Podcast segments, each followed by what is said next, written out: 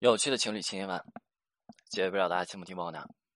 很多人在情感当中喜欢去批判，或者说喜欢去贬低自己的情感对象，或者简单的来讲，也就是说自己的情感对象，你看他这儿做的也不行，那儿做的也不好，哪哪哪做的都不对，这样的行为其实本质是非常糟糕的。我之前有讲过，这样子的批判会让情感对象内心充满了无力感。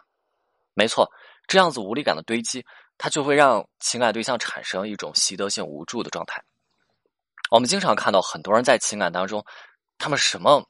都不愿意再去做了。他们的情感对象会去抱怨说：“你看这种人他真糟糕，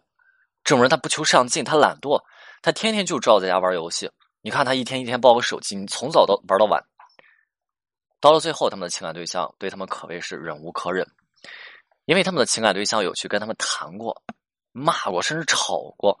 最后发现什么都没有，那最后只能选择分手，离开他们。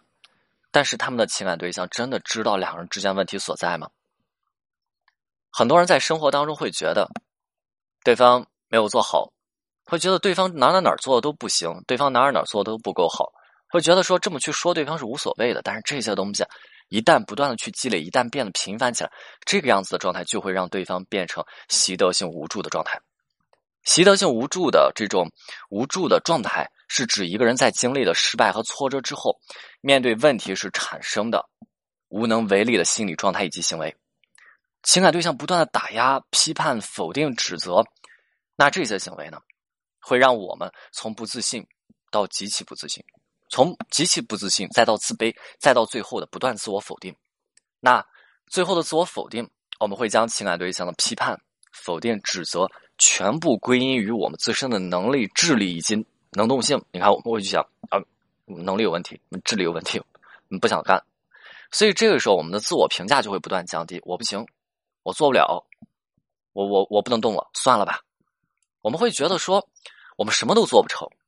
那我们就会处于一种无助和抑郁的状态，会想着，既然我们是没有能力去做成这件事情了，那为什么还要去做呢？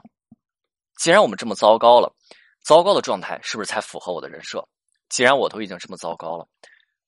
我那我我也没有必要去努力。所以他们并非只是因为单纯的懒惰，从而自甘堕落，而是经历了太多的打压，再也没有勇气去尝试或者说挑战了。那他们在面对一些问题的时候，就开始出现拖延的行为，出现不做的行为，或者说他们选择一些难度系数比较低的事情，他们去做。因为他们要去避免再次面对失败或者打压的这些不好的体验，啊，基于此就别总是去打压自己情感对象了啊。很多强势的女生就是喜欢打压自己男朋友，你打压一顿，男生习得性无助，还要去贬低男生不求上进，那你看这个男生是不是太难了？想要去奋斗的时候，不仅没有人鼓励支持他，反而在这个过程当中面对外界的困难，自己还不断的要被自己情感对象打压。那当男生习得性无助的时候，要被批评不求上进。当然有女生问我说：“老师，那最开始的时候确实是可以说一个男生的积极性被挫伤了，消磨殆尽了。但是为什么之后男生被批判之后，他也什么都不去做了呀？这个逻辑很简单，习得性无助的状态，对方会觉得自己什么都做不了，自己就蜷缩在那里。同样的，在女生不断的批判之下，男生就发现。无论自己做什么，无论自己怎么做，都一定会被女生去批判。那为什么不能选择一个自己舒服的方式去被批判呢？所以我们经常性看到，男生在经历女生打压之后变得懒惰，懒惰之后呢，女生又去打压，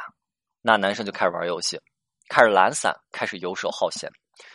当然，其中也有一种报复或者说逆反的心理，一定是存在的。情感就是如此，人性就是如此。有的人曾经跟我说过这么一句话，说。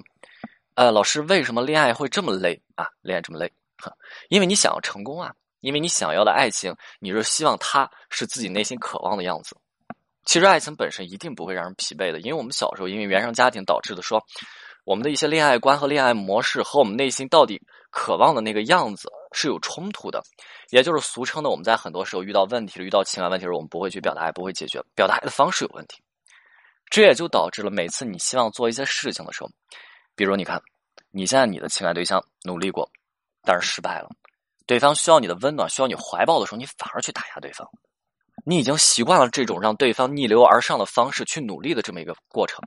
因为原生家庭当中，你的父母也是这么对你的。在你需要父母拥抱的时候，父母告诉你：“嗯，你要加油吧，你还是自己去努力吧。”但是我们在面对挫折的时候，我们总是希望有一个温暖的港湾啊，